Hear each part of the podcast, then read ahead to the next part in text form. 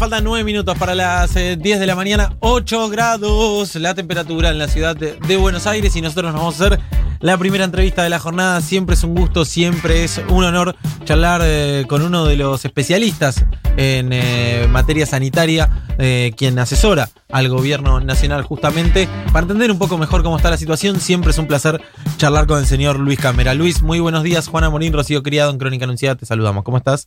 Hola, ¿qué tal? Buenos días, ¿cómo les va? Todo muy bien, por suerte. Gracias por atendernos, ¿eh? De nada, para eso estamos.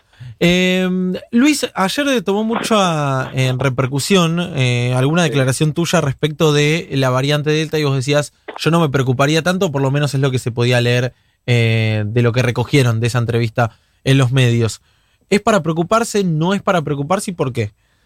No, este, claro, es una cuestión dinámica. Primero que nada, y queda claro, hay que hacer unas medidas este, importantes para que no ingrese. Eso que quede bien claro. Ya lo dijimos nosotros hace como 14, 15 días cuando tuvimos una reunión con, con, con Antonio, con Cafiero. Con- sí, el otro Cafiero. Antonio, yo soy viejo, eso denota mi edad, bueno, eso mi edad, Juan. Este, quedamos claros que hay que hacer esfuerzos grandes para que no ingrese, no cabe duda, pues es un virus muy transmisible. Lo que yo no lo veo por los datos de- del Reino Unido, la tasa de ocupación de terapia intensiva y los muertos, que sea un virus muy letal. ¿entiendes? Entonces ahí, ahí me da una cierta esperanza ese punto de vista. Segundo, no está circulando. El día 14 de junio hubo un trabajo acá en la Argentina y el virus no está. Entraron tres casos, podrían haber entrado más, pero no prosperó, digamos. Con lo cual, digamos, me da una sensación que peleando contra el virus de Manao y peleando contra el otro, en el terreno de estos depredadores no lo dejaron entrar.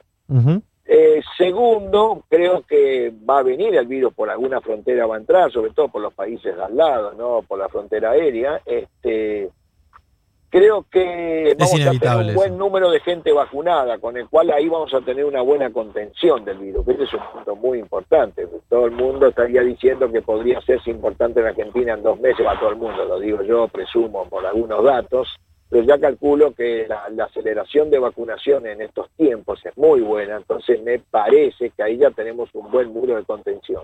Y después yo tengo una visión zoológica, esto es otra manera de ver, que me parece que ese virus va a entrar, pero se va a encontrar en un territorio donde hay dos depredadores muy importantes, que es el virus de Manaus, sobre todo el número uno, y el otro es el virus andino que le han ganado terreno al virus de Ken, al virus inglés, al cual se suele comparar con este virus Delta. Vos decís, las, peores variantes ya están en realidad. nosotros, por eso fue tan duro nuestra segunda ola, tenemos las peores variantes. También entró la californiana, que ha sido muy dura en Estados Unidos, este, también este ingresó una, la P2 que fue de, de- de Río Janeiro. Nosotros la segunda ola fue tan dolorosa, tan dura, porque fue con las peores variantes. Y esto ya uno lo venía diciendo y lo avisaba, por eso que yo quería que Sí, se claro. mantengan las restricciones lo que más se pueda y lamentablemente levantamos los últimos días el pie del acelerador y estamos con un pequeño rebrote.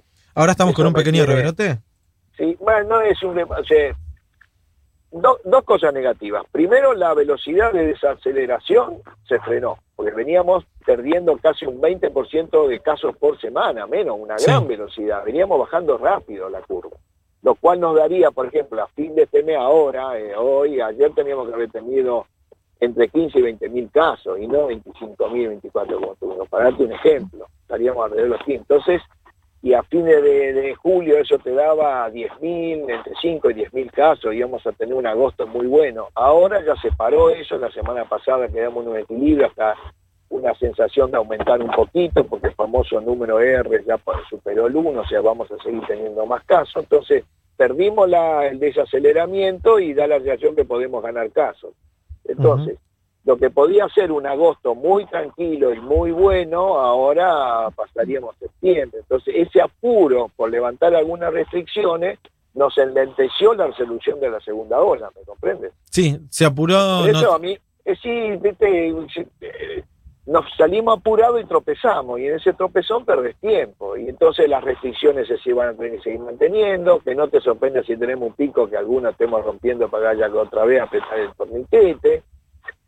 Claro. Entonces, si la, la- si la segunda ola dura mucho, la cuestión económica es peor, independiente si cierro o no cierro. Sí, sí, Tenemos totalmente. que tratar de entender que lo que va a levantar la economía es que el virus se vaya.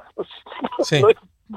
Si el virus está rompiendo la paciencia, vamos a tener problemas económicos. O sea, la mejor manera es mucha vacuna que están siguiendo y la gente que haga un esfuerzo muy grande en su comportamiento.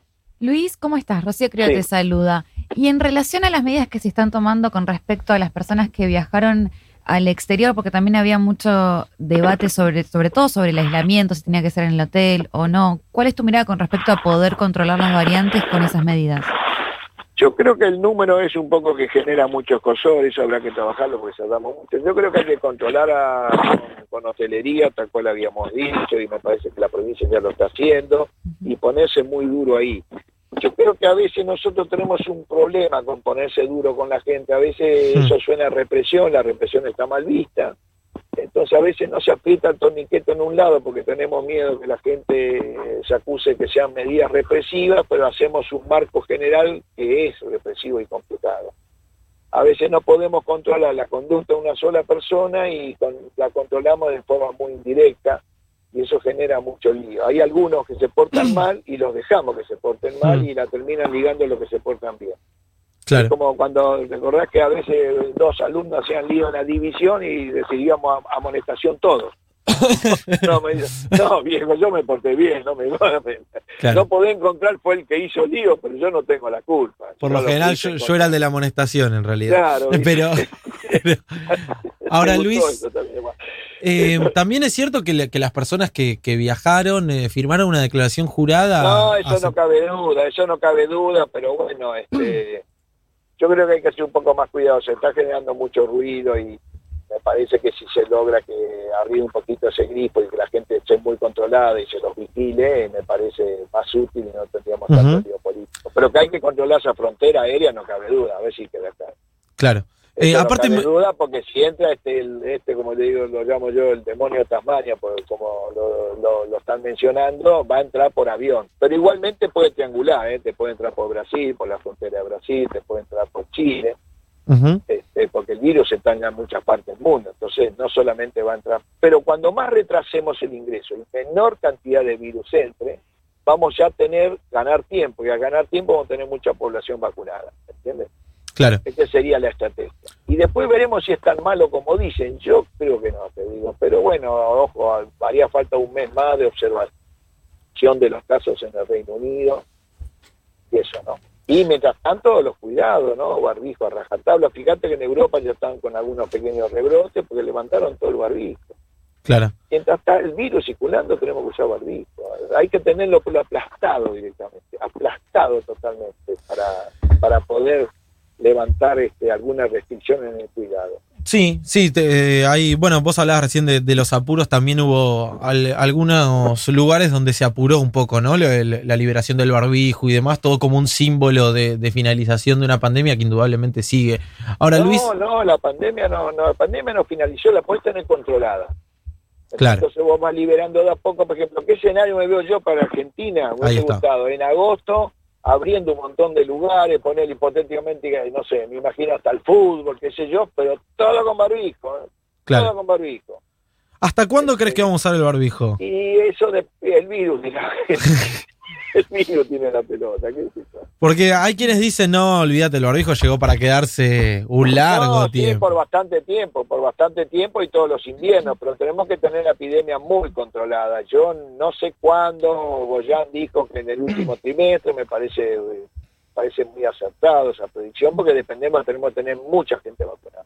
Ahora, Luis, Porque ahora las variantes nuevas te complican también en personas de 30 años, de 40, Luis, ahora nosotros veníamos, bueno, hablando de, la campaña de, vacunación y por lo menos de afuera con cierta alegría viendo cómo, bueno, cada semana se va vacunando más gente y gente más joven. ¿Vos cómo estás viendo esa situación?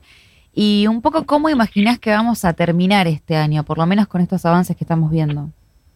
Y yo me parece que este año, por lo menos las proyecciones de vacunación, yo creo que se va a vacunar como 60, 70% de la población, como mí. Eso es lo que más o menos aparece, se están dos, dos este, laboratorios están generando vacuna acá, se están haciendo contratos con nueva vacuna, de repente aparecieron 8 millones de dosis de Sinopharm, que yo no sabía que iban a hacer tantas, eso es muy bueno. Esos son 4 millones de personas vacunadas. Nosotros deberíamos tener por lo menos 30, 32 millones de personas con al menos una dosis.